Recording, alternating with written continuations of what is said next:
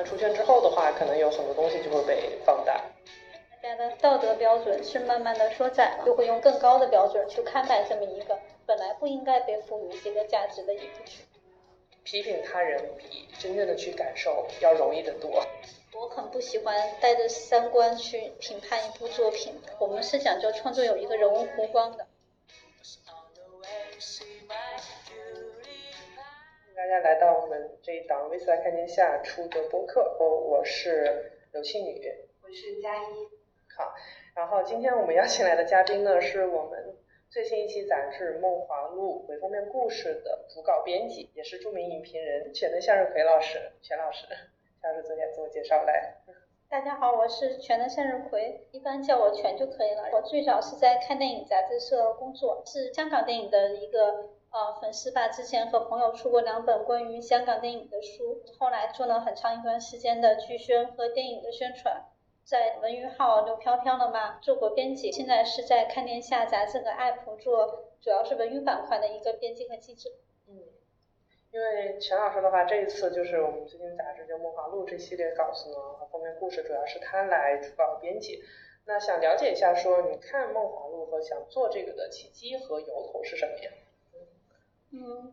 因为我们首先是文娱板块的话，对于像影视剧这边，首先是都会比较关注。一开始看到它是觉得，呃，首先它的服化道各方面的感觉出来的造型和预告片看出来质感会比较好。大家觉得近几年的国偶剧都很丑，看上去都很廉价，有点不大一样，会有点兴趣。想做它其实还是因为豆瓣嘛，豆瓣因为很快开了分，它上映。首周就开了一个相当高的分数，八点五分，然后后来一度升到了八点六分。当时就会在想，说这个剧为什么会一下子那么多人给他打高分，然后想看看这个剧到底是在哪些方面吸引了受众，让他们是报复性打分呢，还是真的他就会有这个质量能够承担得起这个分数，然后才去看了这个剧。做它的时候，其实也是更多的是从他。关于宋朝的一个历史到到底有没有还原呀？啊包括宋朝女性的一个身份地位，还有像剧里面顾千帆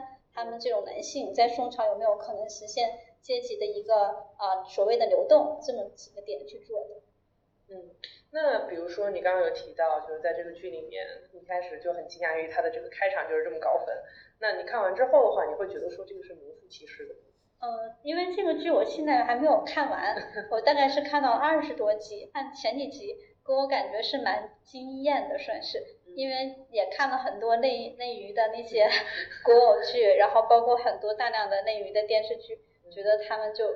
真的很辣眼睛，然后这个的话出来的感觉就还挺不一样的，包括演员的表演，他们各方面也是更加会像古代的那种。比较有中国文人式的含蓄的、比较内敛的那种表演，和很多像现在国偶剧里面大量的那种 idol 去演戏，他们就会变得非常的舞台的妆容，那种外放的演出不一样。呃，这个是会让你看的时候，起码是不会让你觉得说这是一个现代人在演一个现代剧，你就会觉得哦，他可能就是一个比较偏宋朝的那宋代人，他们大概是怎么样的一个生活，包括你看演员的走路的方式。还有他们说话的那种感觉，然后包括导演他自己做了很多宋代的那种还原，比如说在水上面，他会给设置很多植物，然后去丰满它的一个景致，不会让这个觉得很空。然后这些方面都让会觉得首先你能进去，能够进入到这个情景里面是很重要的。看到后面看到二十来集的时候，觉得稍微 有一点点失望，是觉得它慢慢的节奏就掉下来了。啊，节奏首先不紧凑，然后其次的话，我觉得它还是有点会偏向于为了迎合呃所谓的古偶剧的受众嘛，你们会加入一些比较冲淡于主线剧情，比如说男女之间的互动的撒糖啊、眼神拉丝啊，这些虽然说是看起来很甜，但是呢，嗯，有些地方我觉得和剧情的推动啊什么的都不是特别大。说它现在是四十多集嘛，我觉得如果说它能够。缩减到三十集左右的篇幅，应该是一一部会更好的剧集。所以你是觉得说中间是有些差距的，对，有一些不符合你的预期，是吧？反正起码说不没有说八点六分那么高，但在我心目中，我觉得如果综合就是放在内内地啊，内地的古偶剧的整个啊曲线上面来看，它起码是能够达到八分的。嗯，了解。你刚刚有提到说，在你的呃划分里面，你把它当做了古偶剧。对。嗯，因为是这样的，就是咱们在网上的话也看到很多关于这个剧的讨论嘛。那其实关于这个剧，包括女性主义啊，包括巴拉巴拉之类的，然后大家会在初始可能是因为营销层面的策略吧，这个剧的利益拔得特别高。嗯，那可能的话，很多人甚至以一种带着比如说看相对正剧的那种态度，就就像你刚刚也提到说，它里面对历史做做了一些比较好的还原嘛，那可能是带着一些看正剧的态度去看它，所以最终的话，它的用户反馈是有呃。大的落差的，嗯，所以也就是说，在你看来的话，这个就是归于国偶剧的那个行业。嗯，因为我以前也是做过宣传的，我们做宣传呢，基本上是会给它上架子。嗯，因为宣传就像你卖东西一样，可能这个东西它也就是一个六分的东西，但是你卖，你肯定是要把它往往往八分，甚至往往十分的点去卖。而且像这几年，大概是从两三年起，古装剧也好。还是现代剧也好，啊，因为女性受众她们整体的更喜欢看那种大女主的剧，喜欢看这种独立女性，喜欢看姐姐搞事业，所以所有的剧，不光是《梦华录》这一部剧，只要是比较偏群女女向群像剧的剧，它都会打女性独立，都会打大女主，然后都会答我们是姐姐搞事业，我们不是不是那种一天一天到晚恋爱脑，全部都是这种走向。哦，我觉得这个是也是没有办法的一件事。啊，其实有点像是挂羊头卖狗肉，但是这个其实就是所有的剧，基本上只要是你们随便看，不管是之前的《流金岁月》也好，还是像所谓的对《三十而已》《二十不惑》大量的这种剧，全部都是这样子的一个宣传走向。我观察到这个剧的口碑出现比较大一个争议，其实可能还是在于那个编剧他在微博上面转了别人的一个评论，我不知道他有没有好好看啊，他里面评论可能就是大概讲到了。因为是粉丝写的嘛，粉丝大家都知道，粉丝的小作文是非常的 夸张的，然后他们就会写到说这个剧比光汉期的利益高了很多。对，这个其实是会让大家会觉得很不舒服，因为虽然说剧方没有说，但是大家都知道这个剧是改编自郭汉卿那个原家剧嘛。如果说编剧整了这篇文章，大家就会认为说这是整个剧方所有的人都会认为的一个观点，就是把一个个人的意见给套到了这个剧方的所有人的意见上面，然后就会觉得啊，那那他们不就是踩别人，然后来来去拔高我们自己嘛？嗯，所以你是觉得说说那个转发行为被用户解读为这是官方的一个态度？对，就是觉得说啊，我们自己现在这个剧的利益甚至比关汉卿原著还要高，因此的话激起了可能。很多网友的一些反感，对，包括前期也会说打一些女性剧啊、女性独立啊这些点综合起来，在一个剧出圈的时候，他所有的这些言论就会被放大。嗯，所以这个就是联系到刚刚你说，就是它本来的话只是一个古偶剧的配置，嗯，但是因为可能是因为市场比较惨淡嘛，然后它显得就是鹤立鸡群，嗯，所以它出圈了。那出圈之后的话，可能有很多东西就会被放大。嗯，是这样的一个处理。对，或者可以说，这个导演还挺有资历的导演，他最早拍过一个剧叫做《牵手》，估计很多年轻小朋友肯定都没有听过。但是这个剧当年就是很先锋的一个都市剧，它里面就会有第一次正面描写一个小三的形象，包括有讲就把蒋雯丽演的妻子拍成一个很歇斯底里的，曾经有一段让大家现在想起来觉得有点恐婚恐育的这么一部剧。你如果是在现在看来，大家可能就会骂，你怎么能把小三写成这样啊？然后你怎么能把一个一个妻子塑造的这么可怕呀？或者是这么的不修边幅啊？因为你看现在大女主剧，比如说像之前江疏影他们演的那个剧，我就具体我就不点名了，它里面的那个主妇就会，哪怕我我自己在家是做家庭主妇，还会。依依然衣着光鲜，穿的很好，打扮的很好，身材一点走一点都没有走样。带着孩子，然后孩子被人欺负，他还可以和别人互相打，还可以手持小三，就各种的变成一个非常完美的这么一个主妇。其实我觉得这个是反而是更虚假，对，更虚假的，是给女性塑造了一个过于完美和拔高的一个标准。但反而是我觉得像啊像像杨洋他们这一批，可能稍微岁数大一点的嗯。女导演或者女创作者，他们还是更加偏现实主义的创作。嗯，对，像这所以说这个剧，其实我觉得它为什么说它是古偶剧？因为首先它从演员啊，这个不是说刘亦菲或者是陈晓的陈晓他们就是古偶剧的演员，对，但是只是说从大市场的认定来说，就起码从我们这些业内的人来说，他们是比较偏于像偶像剧的演员，对，不是那种正剧演员。这个是首先他俩在一起，大家就会在题材上把它规规定为一个国偶剧。其次，它的平台加上它的播出时间段是偏暑期档。腾讯大家也知道做过大量的国偶剧，都是这种大流量、大 IP，这样的话大家就自然的会在市场上面归类，就把它划定为国偶剧。嗯，对，了解。可能就是因为这样的一个，比如说基于国偶剧的设定，然后传出来，就比如说 最被大家所诟病的这个双节的那个点，如果只是在网文圈内的话，它似乎也是一种处理感情线的方式。其实也是让我觉得时代在变的一个很无奈的一个点，就大家的。道德标准是慢慢的缩缩窄了，因为双节其实是从耽美圈出来的，我就岁数比较大的人，然后在我当年的时候看，那时候还没有耽美文学的时候是看同志文学，但同志文学其实就不存在说双减这么一个概念。哎，我想打断一下，同志文学当时是什么样的一个定义？比如说像蓝雨，或者是像白先勇他的列子的那一批都属于同志文学，同志文学。啊，还有像东宫西宫，嗯，他们其实就会会更更加偏向于真实生态，不是说像后来大量耽美文学那种仙侠、武侠，或者是那种嗯，对，或者是那种霸总，或者是校园，他们其实是把主人公就像我们作为普通人一样，他们在现实生活中受到的不管是社会也好，还是来自于他们个人身份也好的那种困惑，包括他们在性的这方面。也会有大量的困惑，因为就现实是在那个年代，同志其实比较受压抑嘛，然后他们就有很多嗯不同的疏解渠道，比如说东宫西宫里面，他就是在公厕里面对寻找解放，那个时候其实对同志文学又不可能说要求大家双节，但到后来网文的时候出现双节，其实有一点点像是逆反心态，因为那个时候啊有些同志文学它的设定会变成。一个攻方就是所谓的一，它会是一个非常啊乱搞，就有点像类似男女的设定。蓝雨里面那个胡汉东，他其实就是一个花花公子嘛，一个有钱的大叔，他可以到处去找男人、找女人都 OK。但是蓝雨就是一个纯洁的小男生，然后胡汉东就是他的第一次也也是最后一次嘛。然后大量这种设定出现之后，可能就会有一批读者就会觉得这样是一个很不公平的，然后他们就开始要求一也要结。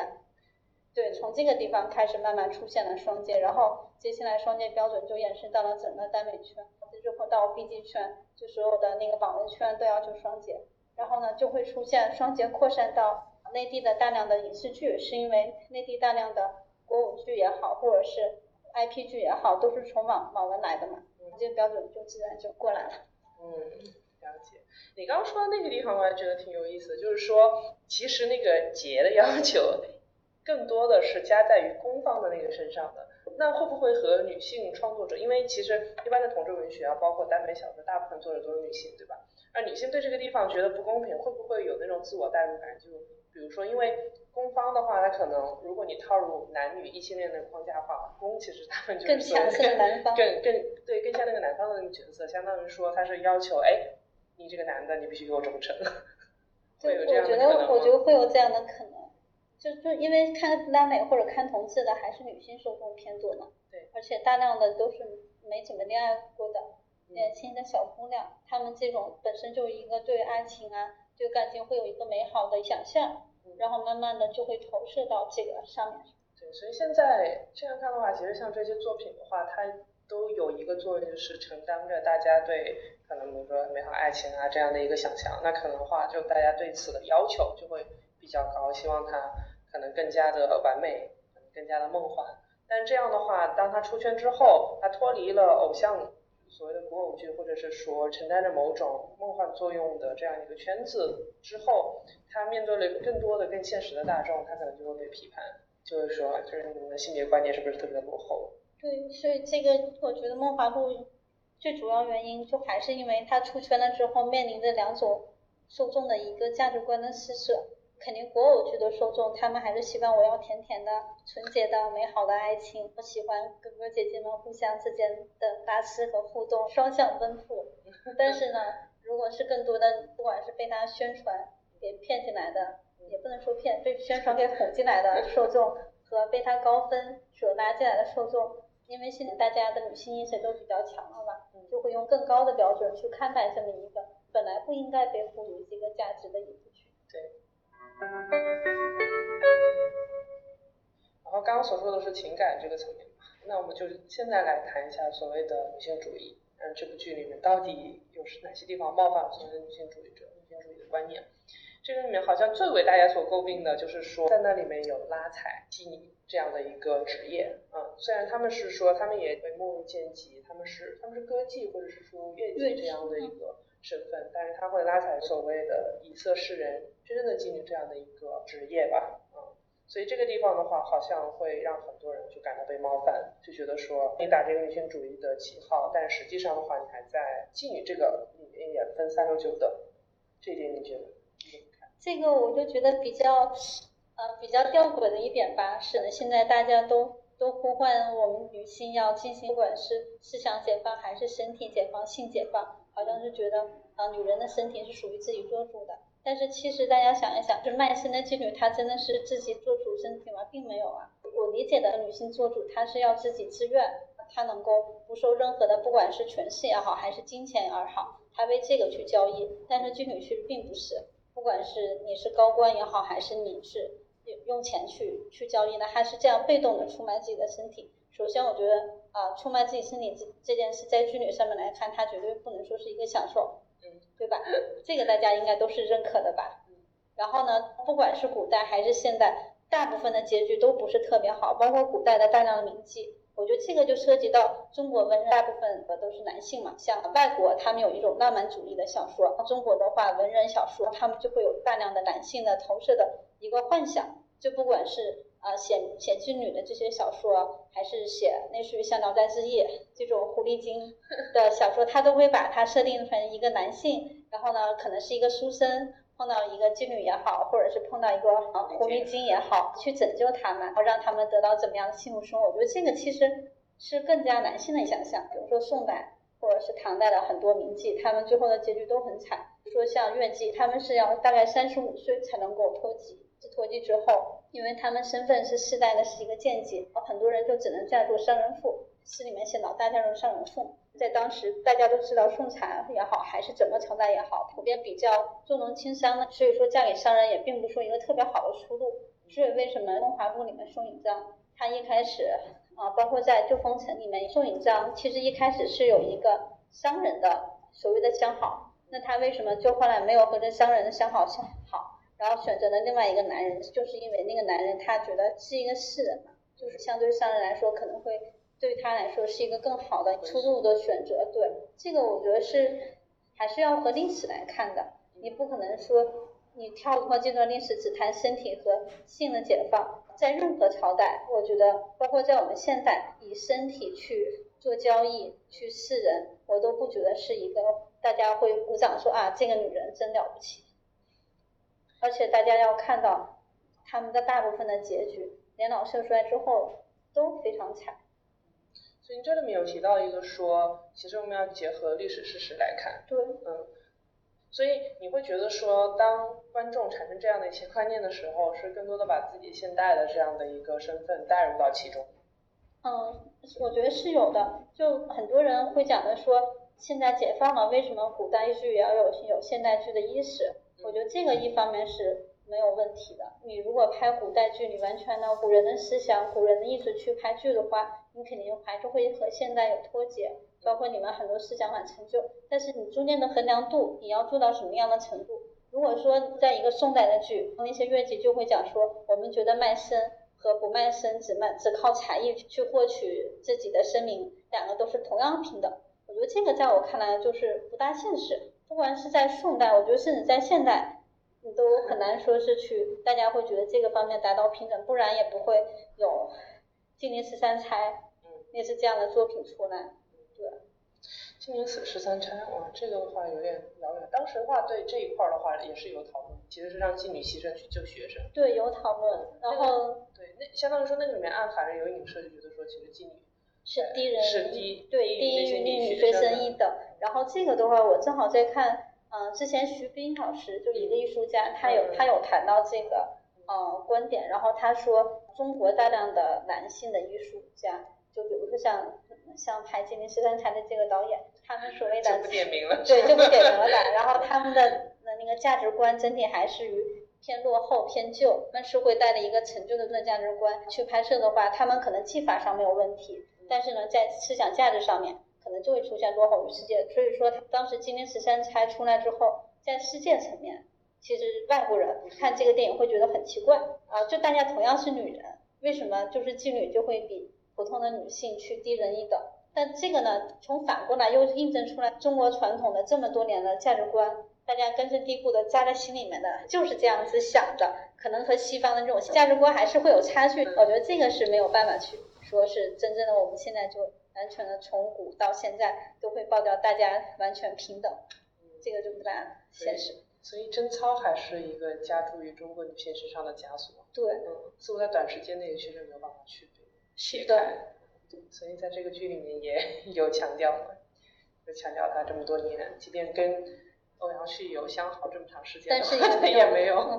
所以这个也是有所诟病，就觉得说这个很不合理。嗯，包括他后面和男主角好了之后，立马两个人就开始鱼水之欢，就会觉得哎，这反差为什么这么大？就觉得哎是有点割裂。对这个地方的话，其实前后是有矛盾的，他们反差就没有处理好。是。没办法，可能这就是真爱吧。可能是为了满足古偶的受众。对，古偶受众喜欢看这些，所以说我就觉得现在创作就很难去拿捏好这个尺度。你会觉得说，如果他们针对于一开始就是古偶那部分的目标用户，但是如果它没有好设计好的话，那其实是那部分用户也是抓不住的。对，但我现在看到的话，感觉国偶的受众对这个剧还算是整体都还比较满意，特别是最后几集不是又上了点架子，那些人也会觉得说啊，这个剧也不是完完完全全就是你们抨击的那种。是你觉得电视剧它需要去背负一种道德训诫的责任？或者说电视剧应该对自己所包含的那种道德和价值观负多大的责任？梦华录引起争议，可能一部分。原因就是这个，它所传达的一些东西，因为它的传播力很广的原因，所以它的争议度相应的也会往上提升。首先，我我先亮一下观点，就是我很不喜欢带着三观去评判一部作品的好坏。就是你看一部作品的时候，我首先会说啊，这个人物他完不完美，他正不正确，啊，他有没有说说过什么错话。有没有做过什么错事？如果他一旦有这些不符合我们道德期待的地方，我就觉得这个剧三观不正。我觉得首先这个观点就很很奇怪，因为诗句也好，还是文学来好，我们是讲究创作有一个人物弧光的。如果是像古古典的文学，它可能会讲究一个完美的英雄，他一开始是一个落难的形象，他到后面怎么样去通过各种征途，就会达到胜利，就像荷马史诗。但是呢，更加现代的塑造，其实还是会把主角设定为一个。不是那么完美的人物，他是会有一个有缺陷的人物，然后他是怎么样通过自己在不管是自己的经历也好，还是周围人的触动也好，他慢慢的去获得一个成长。那在这个程度上，你就会出现一个问题，他既然一开始出现，他就不可能是完美的，那你为什么要用一个很完美的去设定他呢？比如说像剧里面宋引章，很多人就会说他。哎呀，这个人多恋爱脑啊，然后什么都不懂啊，一天就想着脱籍呀，就想着去听听信男人的甜言蜜语呀，然后去靠男人生活啊。那这个我就觉得，其实就是很不切实际的一个，或者是说对于一个角色过于苛刻苛刻的一个想法。因为你想，当时这个剧里面，首先宋引章他是三代都是一个越界的身份啊，他们能够接触到的人和他们能够受的教育相对来说是比较有限的。然后可能他的从他的前面几代人开始，他们的身份可能都是通过记忆来说达到一定程度，然后慢慢获得青睐，就是最后到嫁给一个商人，就是所谓的上岸了，离开了这个身份，就是他们最好的选择。那他自然在那个成长阶段长大的时候，他就会那么一个选先天的，就会觉得啊，那可能这就是我未来，如果说我要照着我妈妈或者是照着我奶奶他们那一辈走，就是我的最后的。一条路，如果不照这条路走呢，我是不是就选择最好的男人去经常脱籍呢？他对男人的相信，也是因为他很年轻嘛。这个剧里虽然没有说，但是我记得我好像有看主创的访谈，说其实剧里面设定她是一个未成年的小姑娘，然后没有谈过恋爱。大家想一下，哪怕在我们现代，一个年轻的小姑娘没有谈过恋爱，你可能从小看那些浪漫的偶像偶像剧啊，浪漫的爱情小说呀，然后你就会对男人会抱有一些幻想。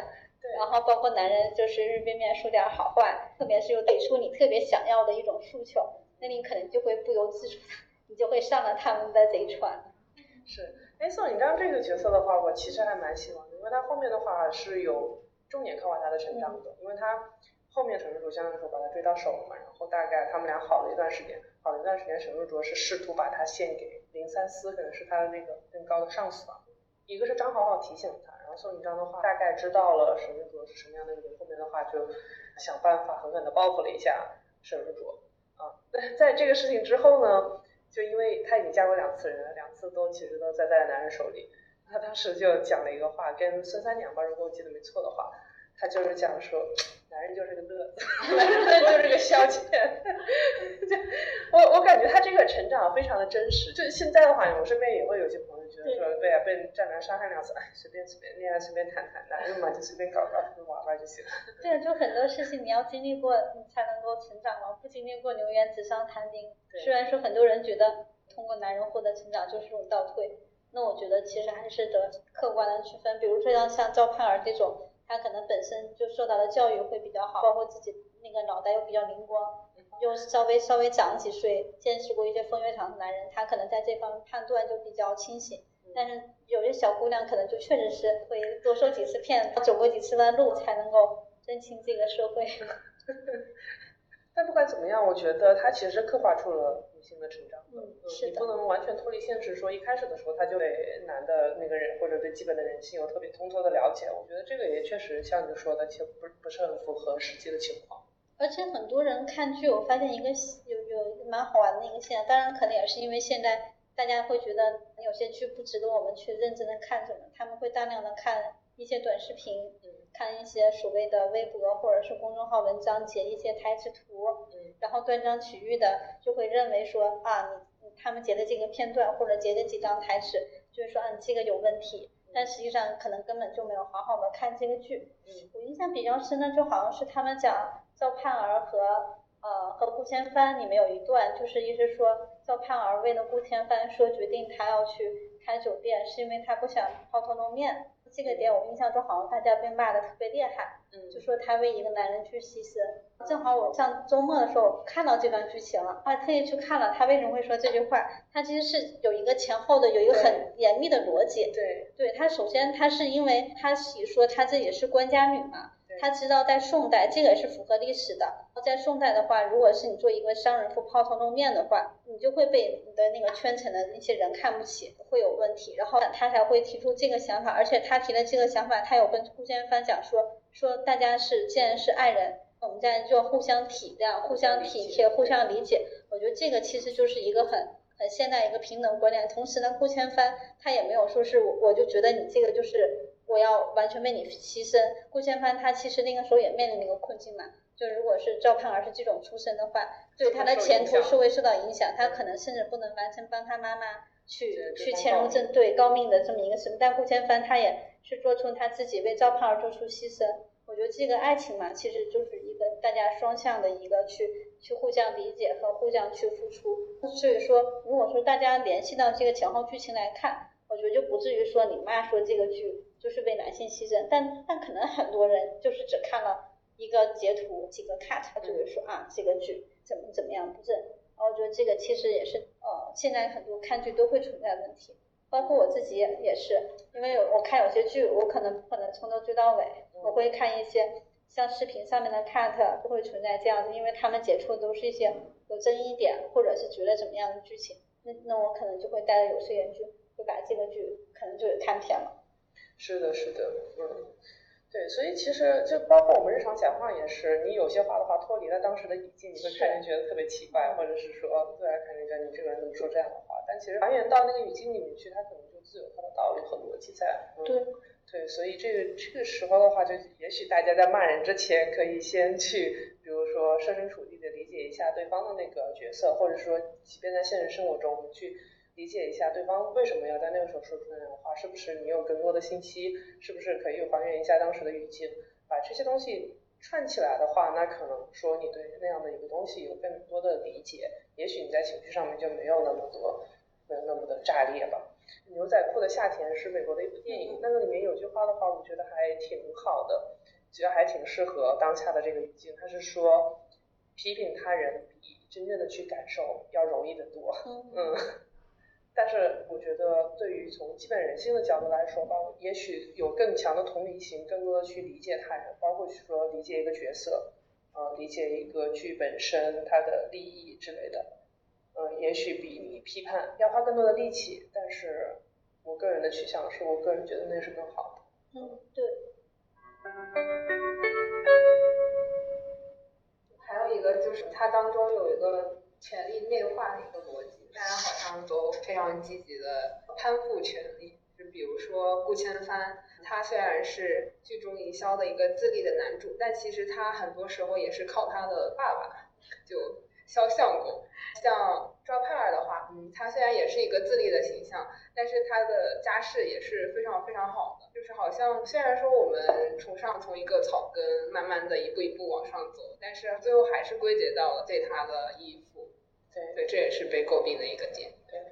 可能很多人觉得说，嗯，以为写的是一个我们就是我们的对草根奋斗的一个这样的一个。故事结果没有想到还是特权阶级的一幅美好画卷。毛尖老师是我很欣赏的一个影评老师嘛，他自己大概是一九年的时候，他就有大概说是中国的这么一个古偶剧是最封建的一个就是按照你的出身和地位，按照你的颜值去决定你的命运。我觉得其实他说这个还挺有道理的，但是这个呢，从反反过来来说，可能又是创作者们很难去回避的一个问题。因为比如说以前比较失控的那种古偶剧，它首先要美，就古偶剧和它和古装就可能不大一样的一点是，它第一是要保证美，不管那些创作者能能不能真正做到美，其实他们首先是追求美。那你要追求美呢，的那些男女主角就不能是穿的很寒碜。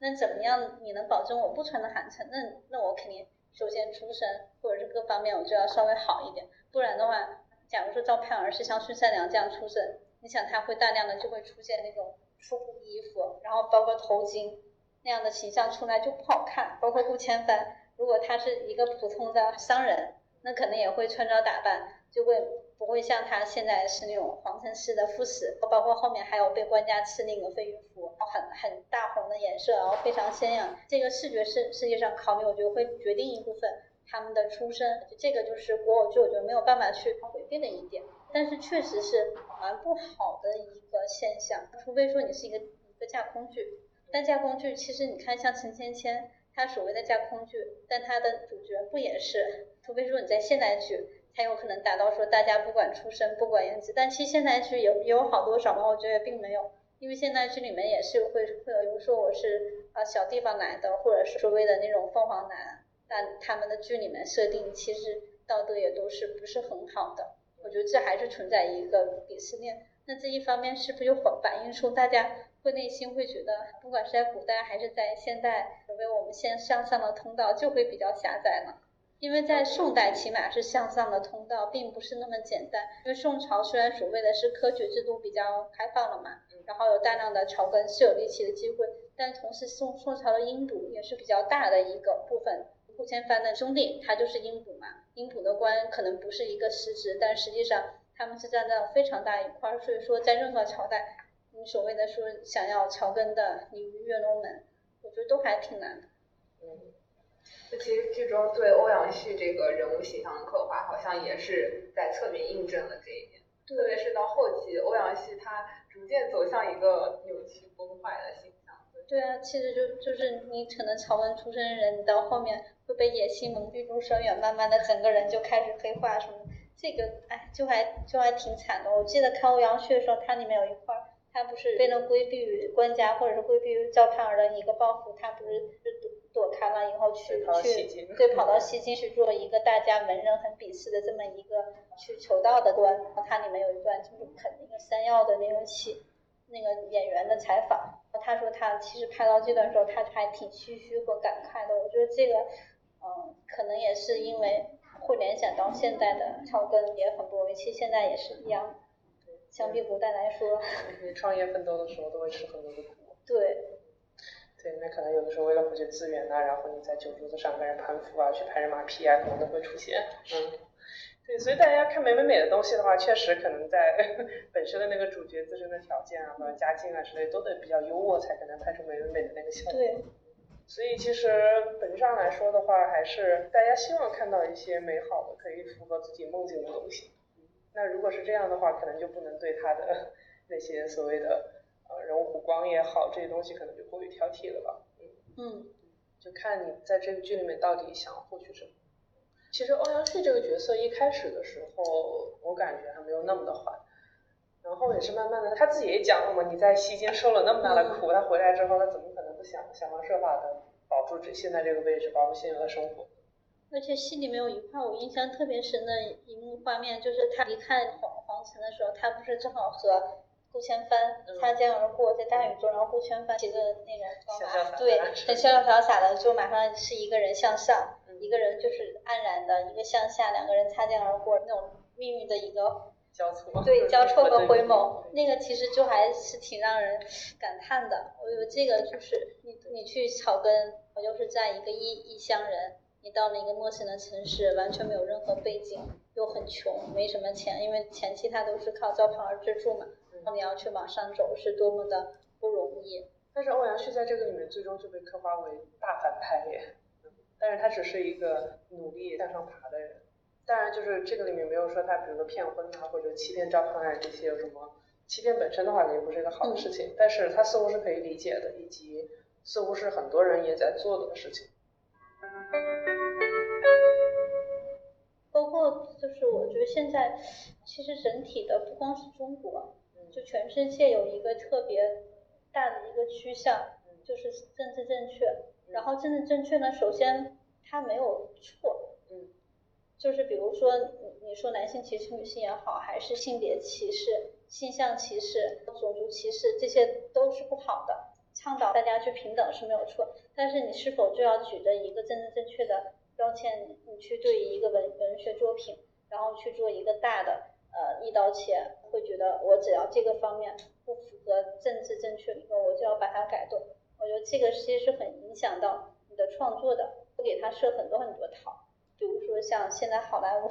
大量的剧、电影，特别迪士尼，迪士尼因为它是一个比较面向于青少年嘛，它就会政治正确这方面非常厉害，就会出现像去找一个黑人去演白雪公主，然后小矮人本来童话里面是那种七个小矮人，白雪公主变成黑人之后呢，就会有那个像全游里面那小恶魔的演员又会抗议。那你们为什么还要去找朱武去演？那你们又是会歧视小矮人？那最后呢？如果你按照大家完全政治正确，那会变成什么样呢？就是一个黑人的啊白雪公主，加上一群正常高矮的七个男人去演戏吗？那这个就会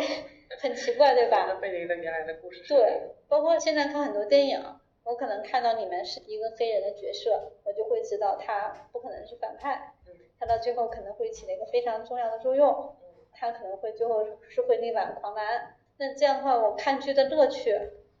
到底在哪？对，到底在哪儿呢？假如说他觉得你这个是大 IP、大明星，意味着你有很大的流量，同时你的受众可能有很多是青少年，那他就会觉得你这个里面就会像迪士尼一样，迪士尼它为什么政治正确最厉害？是因为它面向最广大的青年群体，这个其实在国偶剧层面来说也是一样的。就可能你其他的里面，比如说电影，有些还是能够拍进做做主角或者是做配角，但是呢，在国偶剧层面来说，你如果是以他做主角的话，那可能在审查上面就非常非常严。嗯，对这个事情的话，我一直觉得说有点荒谬，我个人是觉得，嗯，因为未成年人他那个跨度很大，对吧？比如说十多岁的时候，他也是未成年人，但是这个时候他处于青少年的这个。行列这个年龄段的话，其实他是对世界有很多思考和好奇的，嗯，但是我们却仿要给他们制造一个无菌的环境，让他们就生活在非常纯净的一个环境里面，对世界的绝大部分其实都是一无所知的，啊，所以我一直觉得这个事情还挺荒谬，嗯，对中国青少年的性教育这块一直都是很缺失，但是现在同时又很荒诞的，你会看到各种新闻，社会新闻，比如说某某家长群体会提出这个教科书抗议，因为这教科书里面出现了某些内容，比如说是教导大家一些性方面的知识对，然后那家长就会觉得，哎呀，我们孩子怎么能看这些东西，把我们孩子给弄脏了之类的。对，就中国小孩从来不知道自己是怎么出生的，都是从垃圾堆里捡出来的。所以我觉得这个事情很荒唐，就你给他营造了一个好像很无菌的环境，但是等他进入社会之后，他接受过来的那个冲击是非常剧烈和强大的。所以我就觉得这个事情太荒唐了，对，而且我觉得这个在抹杀我们的智力，青少年的智力。也不光是青少年，而且也伤害到我们成人。比如说动画片，嗯动画片里面的血就变成绿色的、蓝色的，然后不能有红色的，或者是有很多引进的日漫、美漫，或者是国产漫画里面，它会有大量的那种血腥的镜头，稍微那什么挪动一点镜头，它全部都给你咔嚓，或者给你做技术性处理。那我觉得这个就不光是伤害到孩子了，就他们会认为孩子没有评价的一个标准，孩子会被带走，然后同时呢，也让我们这些成年人 没有东西可以看，对，就是觉得降智。还挺好玩的，是一边你像你说的，可能会对孩子的误读，或者是家长的那种随意的乱去给孩子做定义，但另一方面，我自己是觉得现在的很多年轻小孩所谓的一个道德的阈值会越来越高，而且我觉得这个，嗯，可能和那个所谓的饭圈的入侵也会有很大的关系。嗯因为我自己有有观察到很多微博或者是豆瓣有一些小组啊，嗯就它里面的那种所谓饭圈文化，其实是对于不光是那娱乐，我觉得其实对整个一个文化产业都造成一个非常大的影响。可能他们就是会时刻会审查你一个作品或者是一个创作者或者是一个人他说了什么或者哪怕他不发声那我都会觉得这个人思想有问题然后我去举报他。像你们想要好看的文艺作品真的就必须要有自由的主张。对。行那今天先到这里谢谢全老师谢谢你们。